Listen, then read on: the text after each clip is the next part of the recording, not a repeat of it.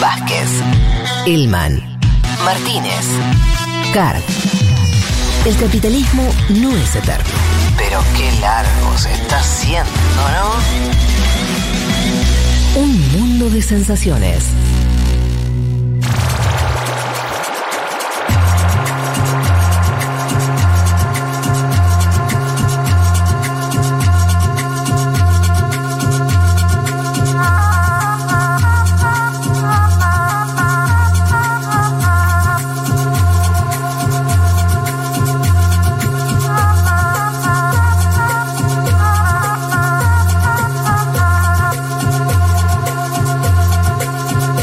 Vamos a el último contenido de este programa, el que prometimos, la última temática, que tiene que ver con lo que está ocurriendo en el nuevo gobierno colombiano. El primer gobierno de izquierda, que vos nos adelantaste, Juanma, empezó bien.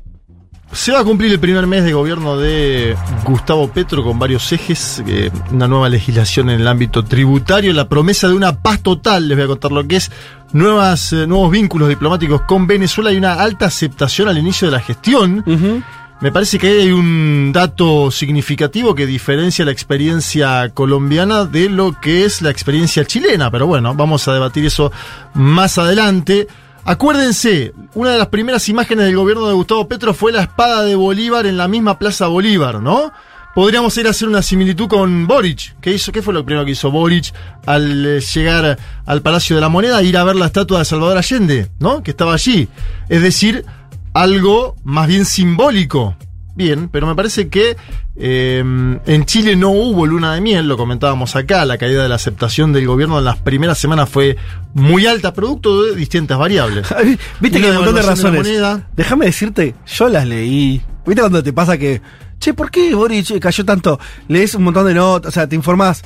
Y después de dos, unos días te pasa, che, ¿por qué? ¿Viste que Bueno, no le no. pasa que es como, está bien, Una pero sigue siendo extraño. inflación, Está bien, Juanma, vos decime una todo lo que quieras. devaluación muy grande de la moneda, haber sido Muy elegido en contra de, al haber sido Sí. elegido en contra de Sí, otro no, oponente. sacó 25 puntos en primera Por eso, vuelta. y por eso. de Petro sacó 40. Por eso.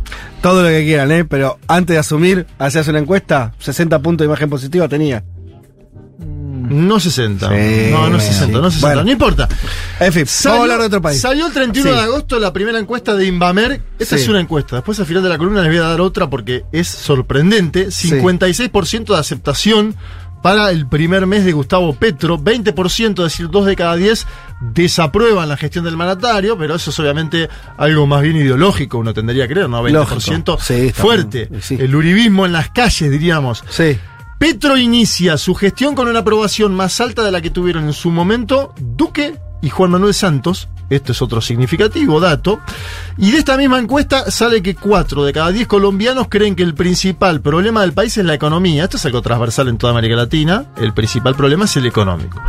Petro viene desde hace tiempo planteando una propuesta tributaria diferente donde paguen más quienes más tienen para financiar al Estado, ¿no? Algo que suena tan sencillo que en nuestro país parece una medida comunista, social, Sí. ¿no? De la- de- del social comunismo europeo, pero que en Colombia está pronunciando Gustavo Petro y habló esta semana y dijo que, fíjate que el ministro de Economía es Escudería Stiglitz o Campo. Ajá. Eh, y aún así va a llevar adelante una legislación tributaria muy progresista y progresiva. Digo esto para mirar también en espejo a lo que fue la experiencia argentina de Martín Guzmán. En algún momento vamos a tener que hacer ahí también un estudio de lo que fue ese Ministerio de Economía durante ese tiempo. Dice Petro, queremos que se apruebe este cambio tributario, queremos que paguen más las personas que más tienen y así financien al Estado. Lo escuchamos. Nosotros queremos que se apruebe esa reforma tributaria, mejorando lo que sea mejorable, enriqueciéndola incluso en temas que no hemos visto, en una perspectiva que disminuya la desigualdad social, que al grabar más la persona natural, protejamos la empresa y ahí dentro de la empresa la empresa productiva, proteger producción e igualdad, digamos, equidad. Y financiar al Estado, porque para eso son las reformas. Financiar al Estado son los tres objetivos. Bien, acuérdense que una de las grandes últimas movilizaciones en Colombia fue contra el intento de Iván Duque de modificación tributaria que derivó en un cuestionamiento integral a la política del gobierno en el plano económico allá por año 2019, ¿eh? cuando también Chile salía a las calles. Creo que es difícil pensar hoy en grandes movilizaciones populares contra la propuesta de Petro, porque porque busca que paguen más aquellos que cobran más de 10 salarios mínimos, es decir, una parte muy chica de la población eh, colombiana. Pero atención, porque hay ámbitos empresariales que están comenzando a convocar una movilización Ajá. para el día 26 de septiembre. A un Mm. gobierno popular, con alta Sí. aceptación, aún así una parte del empresariado claro. dice, el 26 de septiembre vamos a ir a las calles. Qué Atención. cosa, ¿eh? ¿Cómo está, eh? ¿Cómo está en la derecha, eh? No, no te, no te entrega una bandera, no te deja un no espacio. te deja ¿eh? gobernar ni en luna de miel, ¿no? Podríamos decir. Uno de los temas de agenda prioritaria de Petro tiene que ver con la implementación de algo que él llama paz total. Paz total. Paz total. Me gusta. Tiene un nombre. Yo estoy muy a favor, pero esta digo en serio, eh, muy a favor de inventar conceptos. ¿Y te gusta el de la paz total? En principio sí. Las dos con mayúscula, la P y la T con mayúscula. Dos palabras total, cortas, bien fuerte, paz total, ¿no? se entiende. Bien, y aparte se entiende claramente lo que Sí, quiere sí. hacer. Él volvió a abrir el diálogo con el A ver, ELN, el claro. Ejército de Liberación Nacional. Propuso un alto al fuego con los disidentes de la FARC. Acuérdense que hay un sector de la FARC que luego del ingreso a la política de Timochenko y compañía, un sector dijo, no, nosotros no queremos hacer un partido político, no nos interesa tener senadores, queremos seguir luchando con las armas. Sobre el tema de la paz total habló el senador y defensor de derechos humanos Iván Cepeda Castro, que además es presidente de la Comisión de Paz del Senado de Colombia. Esto decía Iván Cepeda sobre esto que te gustó a vos, que es la paz total de Gustavo Petro. Regularmente por proceso de paz se entiende, el diálogo entre un gobierno y un grupo armado, en una mesa de conversaciones. Aquí, por supuesto que habrá eso, pero habrá mucho más. Esos diálogos que se realicen o esas negociaciones, en este caso en concreto con el ELN, van a estar acompañadas de un protagonismo en los territorios de las comunidades, porque ahí siempre ha habido un vacío. La paz se hace un poco desconectada de lo que pasa en los escenarios rurales. Y es muy importante que quienes están en, medio de la confrontación, que son en este caso comunidades indígenas, afrodescendientes, campesinas, tengan pues un protagonismo fundamental. Bien, que no sea una paz superestructural, básicamente lo que está pidiendo mm, Iván Cepeda. Hay un punto importante del proyecto de paz total que es la eliminación del servicio militar obligatorio en Colombia. Debido a que esta iniciativa nueva permite a los jóvenes optar por prestar un servicio social para la paz, como se le va a llamar, en el que pueden trabajar con víctimas del conflicto armado, de la violencia institucional en Colombia. Este fue punto anunciado por el ministro del Interior colombiano en estas últimas eh, semanas. Sin embargo, también hay que decir que hubo un- en las últimas horas un hecho de público conocimiento donde un ataque con explosivos eh, mató a siete policías en San Luis, en el Ah. departamento de Huila. Esto Wow. fue. Esto Siete fue, policías, un número. Esto fue en el día de ayer. ¿Alguien Pet- se lo adjudicó? Petro dice que estos actos, no, por el momento no, Petro dice que estos actos buscan sabotear esta, este intento Mm. sí. de paz total que él promueve. Sobre todo cuando pasa, es demasiado evidente, cuando pasa eh, tan pegado a una declaración fuerte de, de- de- de inicio de conversación y demás, vos tenés lo que se llama como pudrirla. Y una altísima aceptación del presidente, Y que era sí. la que yo contaba antes. No, una claro, alta aceptación. sí. Mm. Por, por eso, saquémosle la altísima, limpiémosle una alta aceptación. El presidente dice: Vamos a dialogar con todos los grupos, con el. ELN, con los disidentes de la FARC. Y así sucede esto, bueno, es decir, alguien que está intentando torpedear esa búsqueda de paz total. Me voy al otro punto que este es importantísimo.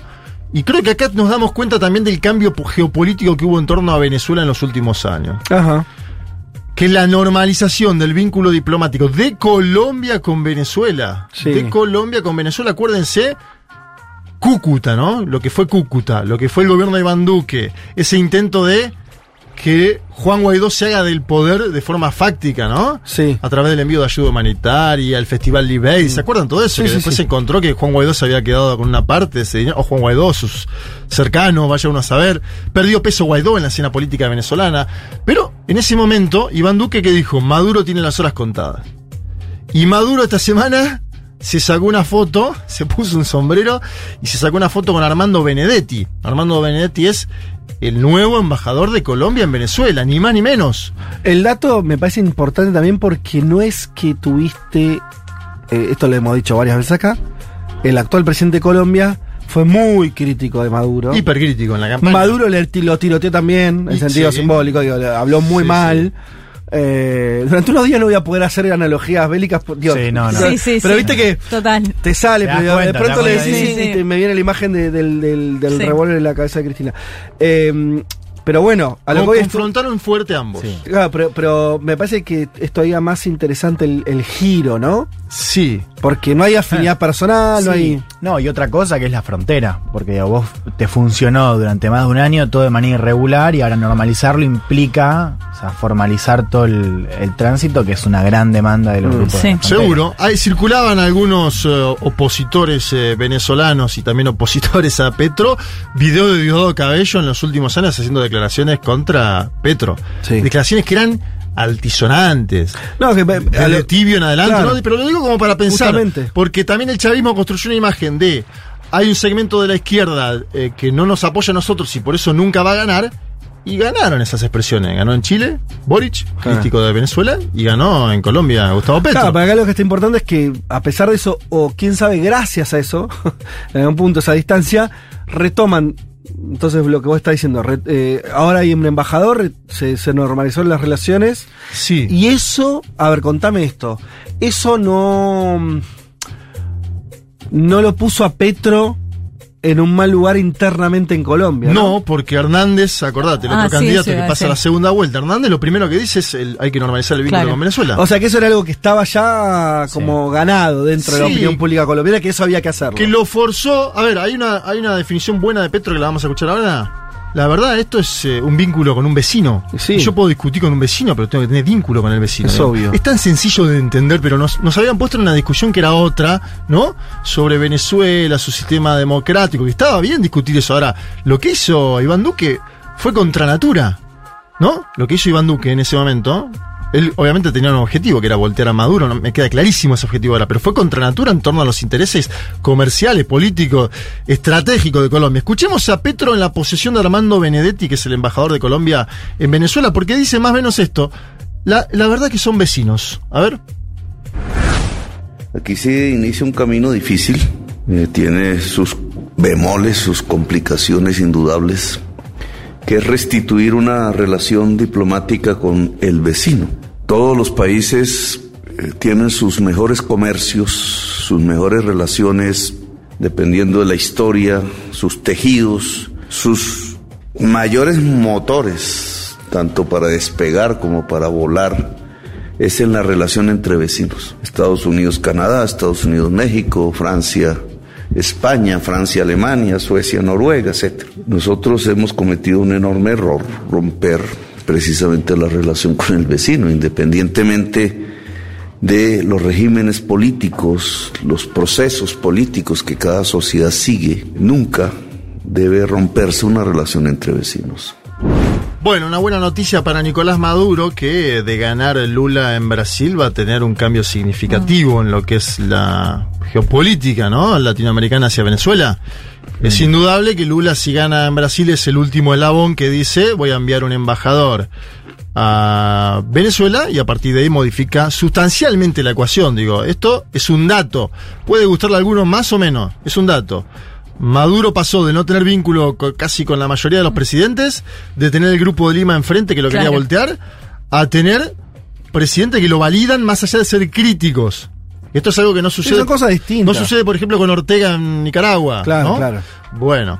Estaba pensando algo, Juan, vos decías esto de, de los intereses de Colombia, ¿no? Y hay una, una de las consecuencias de la política de, de Duque hacia Venezuela que fue un envío, o sea, justamente por el hecho de que Colombia recibió la mayor cantidad de migrantes, mucha plata de Naciones Unidas y otro tipo de organizaciones dependientes de Washington. ¿no? Entonces me pregunto también cómo se va a procesar este cambio en Estados Unidos, ¿no? Digo, en términos de la, la cantidad de fondos, puede ser una cantidad considerable. Sí, sí. de plata. Eso lo va a tener que hablar eh, Gustavo Petro con las autoridades. eh, Vi que no- respondieron bien de todas maneras, ¿no? Como decía esto de que Estados Unidos respetaba, así lo dijeron, que Estados Unidos respetaba la Sí. normalización diplomática. Claro, ¿no? bien. No, no, seguro, pero ta- no, no hay mucha vuelta que darle al asunto tampoco, porque el Sí. argumento que dice Petro, que lo decía Hernández, es, es este, ¿no? El vecino. No, es que No podemos hacer mucho más. Y Estados Unidos también lo estaba pensando. Lo que pasa es que es que implica terminar de enterrar, dicho de esta manera, La política carta Trump. Guaidó. Claro. Claro, Claro. porque Sí, sí, no- la que no, no. o sea, La del en términos diplomáticos, no, sin Colombia, o sea, eso fu- eh, funcionaba de manera ya, ya,